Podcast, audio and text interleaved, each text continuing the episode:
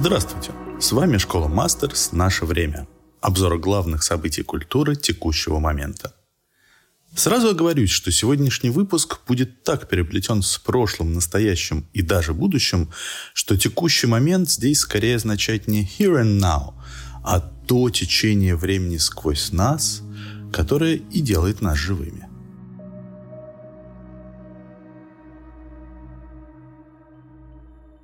10 декабря в Эрмитаже открывается выставка «Линия Рафаэля 1520-2020».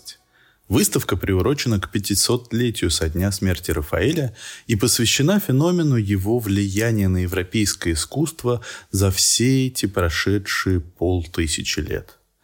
Для России Рафаэль – это некий идеал художника. Более того, в принципе, идеал европейского искусства – настоящего, гениального, но человеческого, соединяющего мастерство художника и божественность его вдохновения. В отечественной традиции от Карамзина до Достоевского вообще все искусство после Рафаэля в той или иной степени, ну, скажем, дегенеративно. Вообще вся идеология великой русской культуры состояла в том, чтобы, если не вернуть Европе ее европейскость, то хотя бы сохранить ее в далеком северном урочище, как когда-то сохранилась здесь Византийская церковь. И квинтэссенция европейскости – это, конечно же, Рафаэль. Поэтому сам вход в искусство совершается в Эрмитаже через лоджии Рафаэля, соединяющие Зимний дворец и Новый Эрмитаж, построенный специально как храм искусства – эта идеализация итальянского мастера не случайна. Рафаэль умер за 7 лет до великого разграбления Рима полчищами наемников. Интересно, что по легенде хаотичное уничтожение папской столицы началось с того, что великий Бенвенуто Челлини метким выстрелом убил командующего ланскнехтами – Неуправляемые наемники уничтожили Рим, закрыв таким образом гармоничную эпоху Ренессанса, и понеслось маньеризм, барокко, рококо, а там недалеко уже и до черного квадрата и до пресловутой акулы в формалине. Весь этот золотолоконный сюжет Великий гений умирает, гармония разрушается, его наследник берется за оружие и одним выстрелом провоцирует падение целой эпохи, осколки которой пытаются склеить воедино полтысячи лет безутешные потомки. Вообще весь этот сюжет начинает играть совсем другими красками, если посмотреть на список авторов, продолжающих линию Рафаэля и представленных на выставке. Здесь и Пуссен, Рубенс, Иванов, Венецианов, Энгер, Пикассо и так далее, вплоть буквально до работ 2020 года. Рукописи не горят, а искусство не перестает быть, просто постоянно перетекая из одной формы в другую – и хотя центральным событием выставки станут фрески Рафаэля, очищенные от сторонних наслоений, именно эти сторонние наслоения интересны нам сегодня. Они подтверждают, что время не застыло, и мы еще живы. Как бы в подтверждение этого тезиса, 8 декабря в пространстве совсем другого объема и масштаба, а именно в галерее Анна Нова, открывается выставка «Вещи», интимное размышление о глобальном феномене коллекционирования. Практически все великие музеи родились из объединения частных коллекций. Но как же возникают сами эти коллекции? Почему разрозненный набор вещей вдруг оформляется в некое цельное высказывание? В основе выставки вещи и собрания двух заметных частных коллекционеров Сергея Лимонова и Дениса Химеляйна.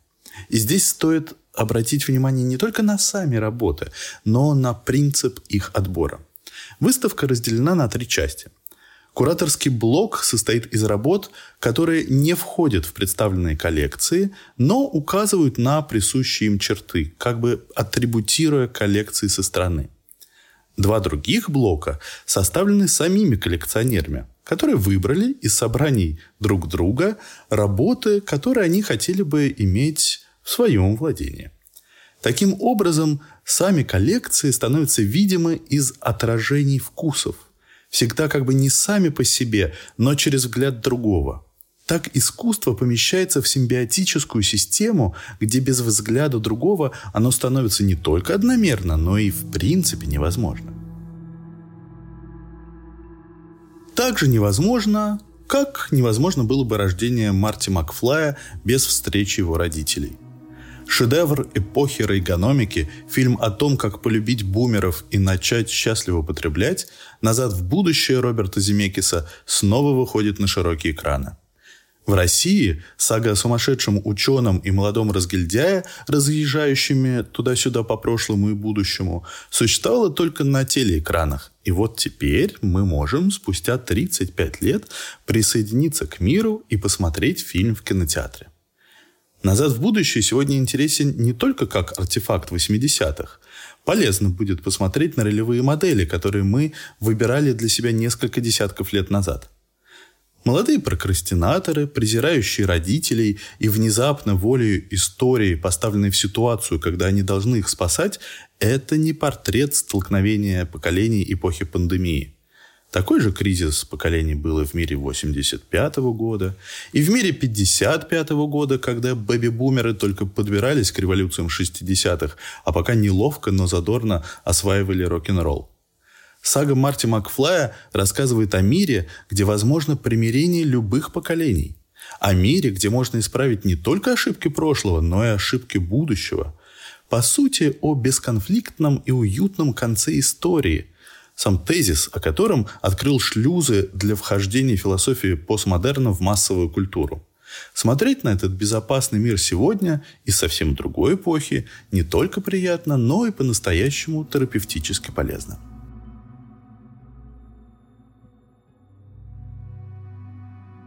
Полезно будет посетить и седьмой фестиваль итальянского кино «Риф». Он открывается 3 декабря в киноцентре «Родина». Ежегодный смотр итальянских киноновинок – это, конечно, не венецианский фестиваль. Отыскать в программе несомненные шедевры не так-то просто. Но Риф как раз хорош этой неразборчивостью. Узнавать современное состояние культуры другой страны вообще следует так же, как узнавать незнакомый город. Не бросаться в объятия его музеев и достопримечательностей, а просто бродить по закоулкам без карты и телефона, заблудиться в новостройках и под утро обнаружить себя в грустном, но максимально аутентичном придорожном кебабе. Также и в залы Родины. Ходить следует скорее наугад, чтобы внезапно открыть для себя, например, сладко-горькую притчу «Порог надежды» или наткнуться на полудокументальную пронзительную историю «Дворец правосудия» или добродушно посмеяться над героями комедии про вновь обретаемый космос «Полет за мечтой». А может, ваш список открытий будет совсем другим. В том-то и смысл фестивалей, подобных Рифу. А мой список открытий закрывает анонс фестиваля Dance Open. 10 декабря наконец-то пройдет долгожданная офлайн программа фестиваля. Несмотря на то, что зарубежные премьеры в этот раз привести не удалось, впрочем, многие из работ мы видели весной когда фестиваль э, проходил в онлайн-режиме.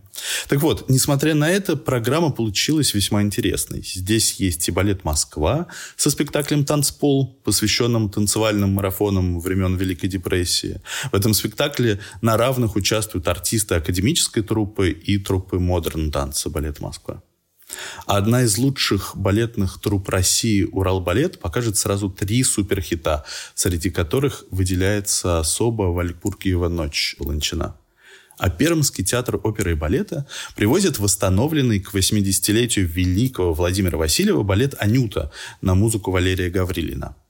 История Анюты весьма примечательна. В далеком 1982 году гуру ленинградских телеспектаклей и режиссер Александр Белинский предложил Васильеву сделать телебалет «Бенефис» Екатерины Максимовой. Фильм сам фильм стал хитом. Тарантелла Гаврилина вообще одной из самых популярных мелодий эпохи. И на волне этого успеха Васильев создал сценическую версию балета. И вот теперь, спустя целых 40 лет Анюта возвращается в город, где родилась, но никогда еще не была показана на сцене. Этот трогательный и ностальгический ход фестиваля кажется вполне беспроигрышным для темных, холодных ночей декабрьского Петербурга. И если выставка Рафаэля показывает неумолимость потока времени и его необратимость, то фестиваль Dance Open, наоборот, говорит о том, что время милосердно, и все когда-то вернется на круги своя. На этом все. С вами был Алексей Платунов. Увидимся совсем скоро. Пока.